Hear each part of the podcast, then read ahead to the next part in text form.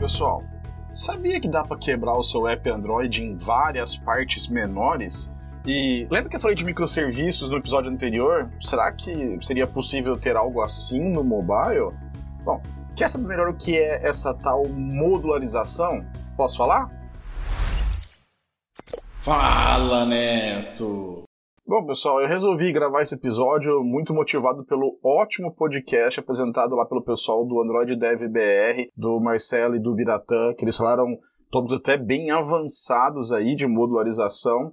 E a minha ideia justamente era talvez trazer alguma coisa mais suave em doses mais homeopáticas, já que o, o podcast tem acho que uma hora de duração mais ou menos. Bom, então assim, na verdade, é, minha ideia é fazer um, uma minissérie de episódios sobre modularização. E aí eu pretendo cobrir o quê? Um overview, que vai ser esse episódio de hoje, alguns problemas se modularizar, boas práticas ao se modularizar, então talvez trazer alguns exemplos para vocês aqui de casos de sucesso e também de insucesso, né? Falar sobre a modularização precoce, o que, que é isso, a quem que isso afeta, né? Tem vários, é, alguns autores que já falam disso também, e outras coisas que vocês queiram saber ao longo das próximas semanas aí. Então, aquele pedido de sempre, deixe seu comentário, fala o que você acha, fala que se você está gostando desse tipo de série e que outros é, assuntos, né, dentro de modelização que eu não falei aqui que você gostaria de ouvir. O normal para quem começa é criar um projeto, né, e aí lá vai estar tá usando, vai criar aquele projeto, aquele módulo app, né, ou seja lá o que você escolheu de nome, é, e a gente começa ali a fazer o código naquele projeto mesmo, né? Sem, naquele módulo mesmo, sem se preocupar muito com, com outras coisas. Mas aí o projeto vai crescendo, vai ficando inchado, né? E pode até dificultar a manutenção, fazer testes, até de build, né? O build começa às vezes a demorar muito. E também você começa a ter a situação onde novos projetos usam códigos muito parecidos é, para fazer as mesmas coisas, como por exemplo consumir APIs, né, parte de rede, é, manipulação de imagens, exibição de imagem, cache de imagem, login, né? quase todo app tem login e sincronização. E o que, que faz nessa hora? Ctrl-C, Ctrl-V do código, e quem que mantém isso? Aí um outro time muda. É uma zona, não é verdade? Então, uma das soluções, que eu acredito ser uma ótima solução, é modularizar a sua aplicação. Mas aí vamos simplificar um pouquinho o que, que é modularização. Seria basicamente o seguinte: você vai quebrar seu app de uma forma que faça sentido para o seu projeto, tá? E também para tentar solucionar algum problema que eu, que eu acabei de falar, ou para mitigar uma coisa que você está percebendo. Pô, esse projeto aqui já vai crescer, isso aqui eu vou ter tal problema, então eu já vou é, modularizar para evitar isso no futuro próximo. E quais são umas vantagens de se modularizar um app? Primeiro, eu acho que é a questão do reaproveitamento de código entre os projetos. Isso é muito legal, como eu falei agora há pouco, né, gente? Tem lá um módulo de login, um módulo de consumo de API. Isso são atividades muito parecidas em todos os projetos, né? Você tem lá a base URL, depois você vai ter o consumo, o parse, mas basicamente o, o núcleo ali que trata das requests, ele, ele é o mesmo. Imagina que você tem mais de um projeto. Por que eu vou ficar mantendo cada projeto de um jeito? E outra, de repente, quando você faz um outro projeto, você melhora aquele módulo e aquilo vai também impactar os outros projetos que estão usando, sabe? Também tem uma possível melhora no processo de build. Eu vou falar um pouquinho mais pra frente quando eu falar de formas de fazer modularização. E também, se você divide isso em partes menores, isso ajuda também na manutenção e na divisão das responsabilidades. Né? Então você pode pegar e passar uma equipe para tomar conta daquilo mais específico, ou ter uma, uma parte de testes específicas para aquilo lá. Então você divide a responsabilidade, tanto lógica, quando você também faz isso, o sistema vai quebrar um pouco dentro do seu app o acoplamento disso, mas também fora do projeto, assim, na, na vida real, digamos assim, né? Você pode pôr uma equipe, uma squad, ou tá na moda, né? Você pode pôr uma equipe para um projeto, para um módulo, uma outra equipe para o outro, essas equipes se conversam, mas cada uma tem a sua responsabilidade ali, seu escopo mais definido. E também tem a diminuição no tamanho da instalação do app, se usar app bundles. Só lembrando, app bundle é uma forma que o Google oferece para você dividir em bundles ali em pacotes, em módulos, o seu aplicativo, e aí a gente faz a distribuição do app de acordo com o usuário. Então, por exemplo, se você colocou imagens das três resoluções, o usuário tem um telefone com resolução menor, ele só vai receber as imagens daquela resolução, por exemplo. Vai ter, eu já falei um pouquinho sobre o podcast do tamanho do app, tá linkado, tanto no, no vídeo quanto tá linkado no post do, do podcast.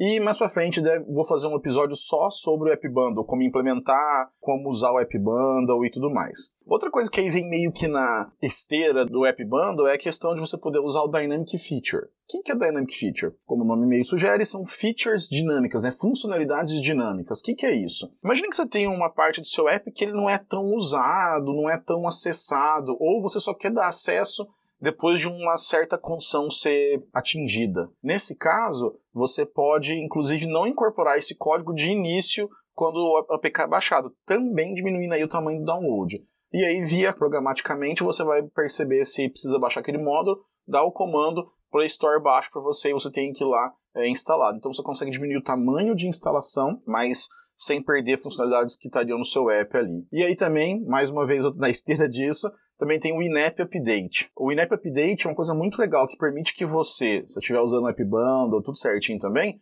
você atualize até blocos do seu app, atualize seu app, sem que o usuário precise ir até a Play Store ou fazer todo o processo de atualização. Isso é muito importante, principalmente quando você tem aplicações mais críticas ou algumas áreas da aplicação que são mais sensíveis, você pode usar o in-app update. É, eu não vou entrar em detalhes nesse episódio, porque senão eu não quero estender, meu objetivo é manter os episódios sempre abaixo de 30 minutos, mas logo vão ter um episódio, vão ter episódios sobre Dynamic Feature e sobre in-app update, tá bom? Fiquem, fiquem ligados aí no feed. Mas nem tudo são flores, na é verdade. Nem, nem tudo é aquela maravilha e tudo mais. Quais são as desvantagens, vamos falar assim, os riscos de modularizar um, o seu app? Primeiro é o risco da modularização precoce. Né, você mal começou a fazer e já quer criar 5, 6, 7 módulos, é porque você leu numa revista que é legal, você leu num artigo que é legal. Calma, como eu falei. É, não estou falando que modularização é ruim, né? E nem que pensar em modulização uh, nessa hora é ruim. Depende muito do seu projeto, do seu estágio também, como que você se sente em relação a conhecimento, tá? Então, assim, existe um risco, como eu falei, né? De modularização precoce, mas não que seja um problema, mas o que eu falei no próximo episódio eu vou falar mais especificamente sobre que horas pensar na modularização, como começar isso e tudo mais. Claro que vai aumentar a complexidade do seu projeto. Então imagina que se você já é uma pessoa mais plena, mais sênior e tal, e aí resolve fazer toda aquela estrutura lá, é, Lembre-se que vão ter pessoas, possível talvez, nesse time que são mais inexperientes que você, não tem tanto, talvez, uma vivência em fazer apps modularizadas. E você aumentar a complexidade vai acabar é, aumentando a curva de aprendizado, né, tornando um pouco mais difícil para aquela pessoa aprender aquilo, porque está tão quebrado, está tão dividido ali que aquilo às vezes atrapalha um pouco. Mas isso aí você também, mais uma vez, analisar dentro do seu projeto e tudo mais. Um problema muito comum são as dependências cíclicas, que você vai ter um módulo A que depende do módulo B e o módulo B também depende do módulo A. Isso às vezes acontece, a gente vai programando, na hora de arquiteturar meio que esquece de alguma coisa, ou, puta, eu preciso disso, tá naquele outro módulo que você vê tem dependência cíclica. Ou até dependências do seu projeto dependem de outra coisa que gera uma dependência cíclica. Tá, mas assim, isso pode acontecer. Vamos falar disso também mais para frente.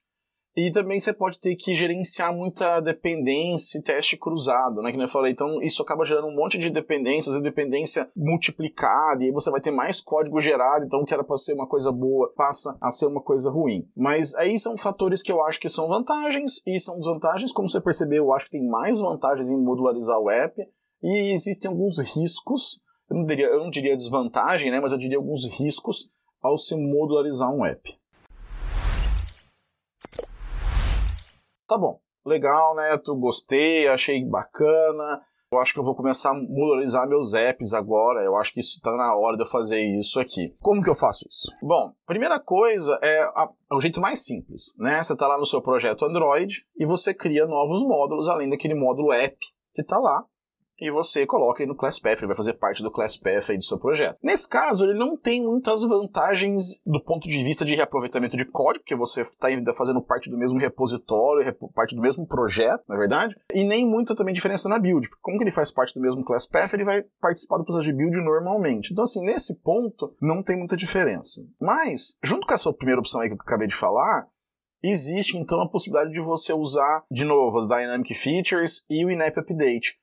Por quê? Um primeiro passo para você fazer o App Bundle é justamente você ter esses módulos dentro do seu projeto quebrado. Pode ser módulos que são vindo de fora, tal, mas assim, pelo menos esses módulos, as configurações dos módulos tem que ter.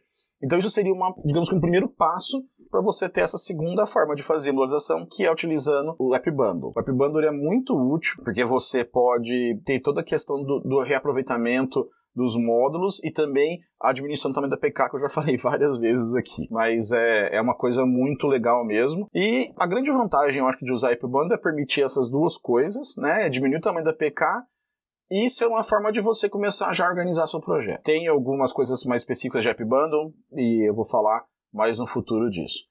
Aí uma terceira opção, que ela acaba sendo dividida, sei lá, em, em, duas opções, que é a questão de transformar um desses módulos, ou vários desses módulos, em bibliotecas. E a gente tem a biblioteca Java, por exemplo, que ela é somente código Java e Kotlin, como o nome já diz, né?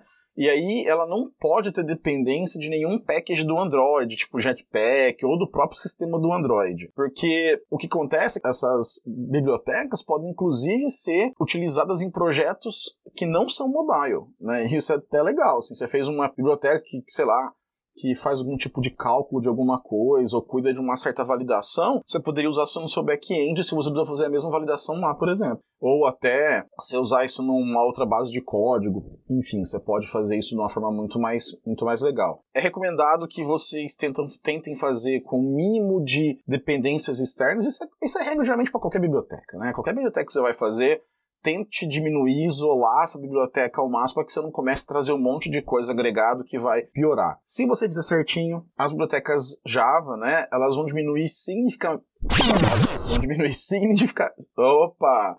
vão diminuir significativamente o tempo de build, tá? E principalmente se separar em blocos maiores, tal, isso é muito bom porque aquela biblioteca ela já está compilada. Então no seu projeto ali o core, ele vai só atualizar o que você está mexendo no projeto principal né? E aí a outra pessoa, outro time, outra equipe, sei lá, vai estar tá mexendo na biblioteca, você só vai pegar aquela dependência para o seu projeto. Seria fantástico, não é verdade? E também tem as bibliotecas Android. Como vocês podem imaginar, ela também é feita em, em Java Kotlin, mas aí ela já tem os dados, né? Já tem pacotes da plataforma Android. Então ela, ela depende do runtime do Android para funcionar. Nesse caso, ele ainda tem uma melhoria no tempo de build, não é tão significativo quanto se for só puramente Java, puramente fora da plataforma Android, né? Mas assim, já gera uma melhoria de tempo de build também, tá? Já gera assim. Também é recomendado, mais uma vez, o mínimo de acoplamento possível que você puder ter. Né, para que você consiga utilizar isso em outros projetos Android, principalmente. Então, você fez o seu app X, aí daqui a um tempo você começa o app Y, e aí você pode pegar toda aquela parte de API, por exemplo, para você. E aí você só adiciona aquela outra camada que você tem mais específica desse segundo app. Então essas aí são as três principais formas de, de se modularizar um app. Você acha que tem mais alguma? Eu esqueci de alguma coisa? Deixe seu comentário aí, me lembra, me corrige de alguma coisa, tá? Para eu poder colocar a informação correta aí.